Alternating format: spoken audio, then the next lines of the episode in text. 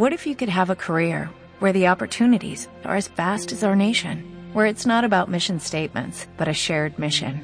At U.S. Customs and Border Protection, we go beyond to protect more than borders, from ship to shore, air to ground, cities to local communities. CBP agents and officers are keeping people safe. Join U.S. Customs and Border Protection and go beyond for something far greater than yourself. Learn more at cbp.gov/careers.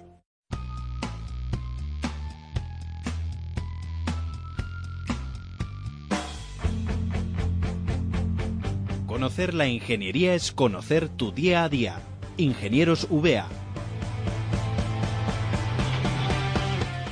Y vamos a seguir conociendo la ingeniería desde dentro, asombrándonos con ella y sobre todo con todas las personas que la hacen posible, porque también nos preocupa y mucho a día de hoy la factura electrónica, que sí, es uno de los asuntos que más ahora mismo están preocupando a la sociedad y seguro que más de un oyente se ha planteado qué hacer para bajar esa factura de la luz. Eh, todos estamos haciendo cábalas en nuestro día a día para saber cómo llegamos a fin de mes y cómo podemos ajustarla. Bueno, pues probablemente lo que no sabemos es que desde el ayuntamiento nos están facilitando muchas herramientas para ver cómo se puede hacer y cómo podemos bajar esa factura de la luz. Por eso, hoy tenemos con nosotros al ingeniero técnico Macario Olmedo Gómez, que es técnico de recursos energéticos del Ayuntamiento de Valladolid y también colegiado en Ingenieros VA. Macario, muy buenos días. Buenos días, Marta. Un placer tenerte con nosotros, que vamos a aprender seguro muchísimo y vamos a conocer aspectos que, que desconocíamos desde nuestro ayuntamiento, ¿verdad? Donde trabajas desde hace mucho tiempo ya y en el que nos ayudéis a saber, por ejemplo, cuánto nos cuesta poner placas solares en edificios o qué ventajas aporta, ¿verdad?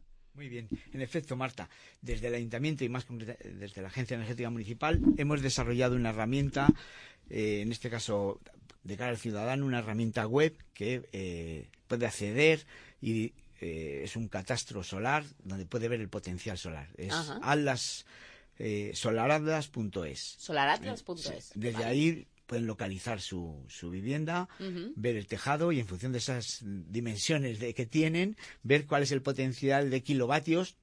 Eh, también en función de las necesidades que ellos tienen, del tipo de calefacción, si es calefacción eléctrica, si tienen vehículo eléctrico y quieren, si quieren colocar una batería y van a poder dimensionar la, su instalación, saber cuánto les cuesta, cuánta energía van a sustituir, kilovatios a, y cuánto van a reducir, por tanto, la factura.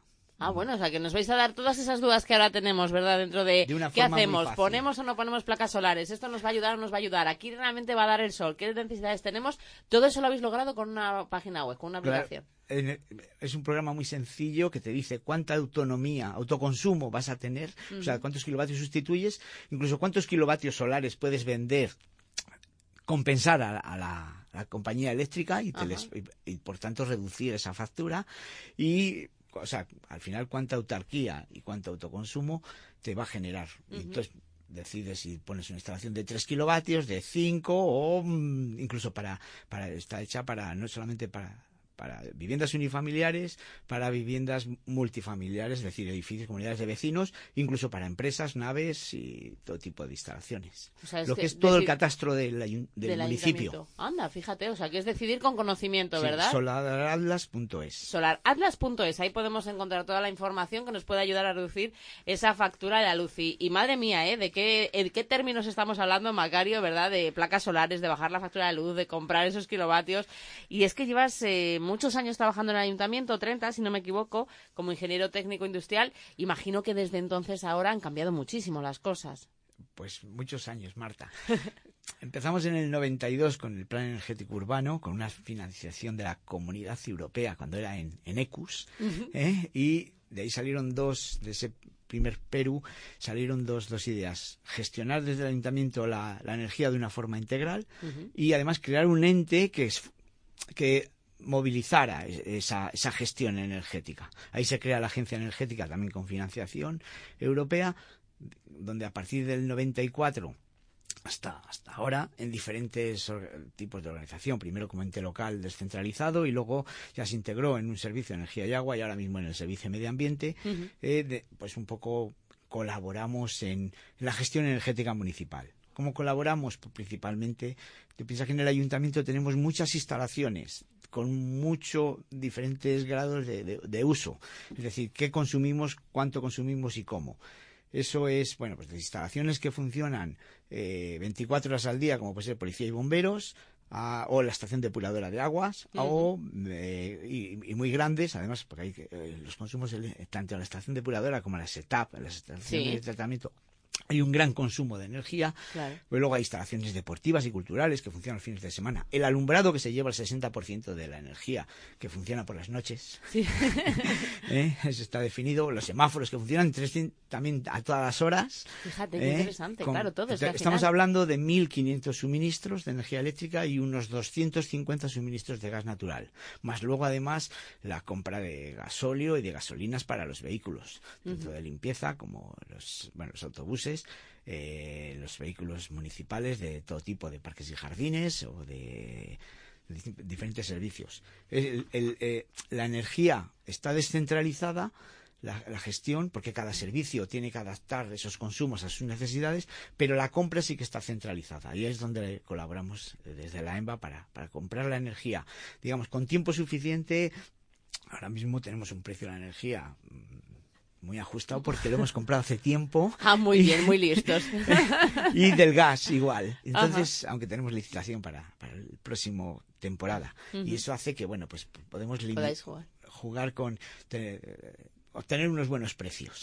¿eh? Igual que tenemos unos descuentos importantes en la compra de, de, los gasóleos y de las gasolinas. Fíjate, qué interesante, la verdad. Eh, mucho ha cambiado, ¿eh? Como nos estás explicando, Macario, ¿verdad? Todo tu trabajo, sobre todo, y, y la innovación y las nuevas tecnologías, imagino que han sido claves para toda esta evolución que nos estás transmitiendo, ¿no? Claro, desde el punto de vista técnico, la mayor parte del trabajo es elaborar una serie de pliegos de prescripciones técnicas para hacer las, las obras municipales, ya sean desde renovaciones de alumbrado, ahora a tecnología LED, eh, como que se está haciendo, ya está eh, muy, muy, muy desarrollado, como renovar salas de calderas a calderas con calderas de condensación y con las nuevas eh, el nuevo RITE, eh, entonces eh, eso supone pues pues pues unos dimensionados y, una, y toda la parte de telegestión, control del que se consuma la energía donde la necesitas y la cantidad que necesitas.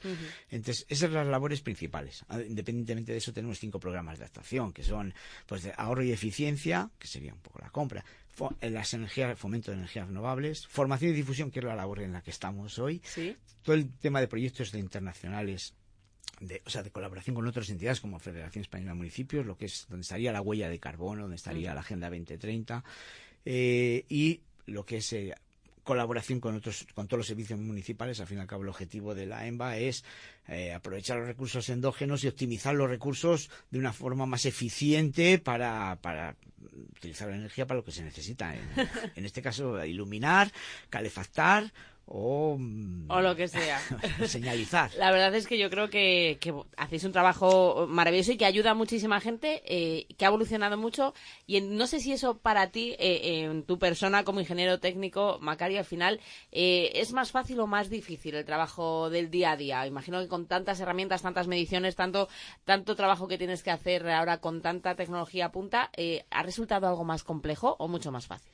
No, más fácil. Ahora, eh, por ejemplo, ahora mismo estamos en fase de contratar una herramienta GenWeb, Gestión Energética Municipal vía web, donde eh, todos los datos de consumo se centran en, en, esa aplicación porque eh, a través de la distribuidora y con todos los datos podemos optimizar potencias contratadas, podemos reducir consumos donde veamos que hay consumos que se están teniendo y que no hay no hacen no cumplen lo que llaman consumos de la no producción, en fin, podemos dimensionar con hay programas de, alumbrado que dimensionamos para tener cumplir con las necesidades sin, sin derrochar alumbrado eh, tanto ni para, para arriba ni con una calidad de, homogeneidad. O sea las tecnologías aplicadas a, a, las a cubrir las necesidades mediante bueno pues eh, mucha telegestión control desde el eh, desde a distancia de lo que se necesita. Y desde el ayuntamiento, eh, el futuro que se plantea, imagino que es de, bueno, pues de, ese ahorro que nos estás hablando, de esa optimización, o, cómo se plantea el futuro para, en cuanto a la energía, ¿no? Para la ciudad y para todos los vallisoletanos. El ayuntamiento de Valladolid tiene una apuesta muy fuerte por las energías renovables. Habrás visto lo de eh, lo que es el autoconsumo fotovoltaico. sobre todo la tecnología, ahora están viniendo mucha tecnología que es la aerotermia, pero hay mucha eh, tecnología en temas de movilidad, de vehículos eléctricos, híbridos y debido a los precios que tenemos, pues tenemos que ir sobre todo con los compromisos que tenemos en Europa de, emisiones cero, de en definitiva se trata de utilizar las tecnologías que tenemos en, innovaciones para eh, eh, el cambio climático, para reducir o sea, Sí, para contribuir todos, ¿verdad? a que no. reducir los precios, sí, la crisis energética que hay medioambiental, que, que uf, eh, una vorágine de precios que tenemos actualmente. Totalmente. Pues vemos que la línea es la de seguir mejorando, la de seguir eh, proyectando y sobre todo que gracias a la ingeniería se siga apostando por mejorar la calidad de vida de todos los vallisoletanos. Muchísimas gracias, Macario, por haber estado con nosotros y presentarnos así también tu trabajo. Un beso muy fuerte. Un, saludo, gracias.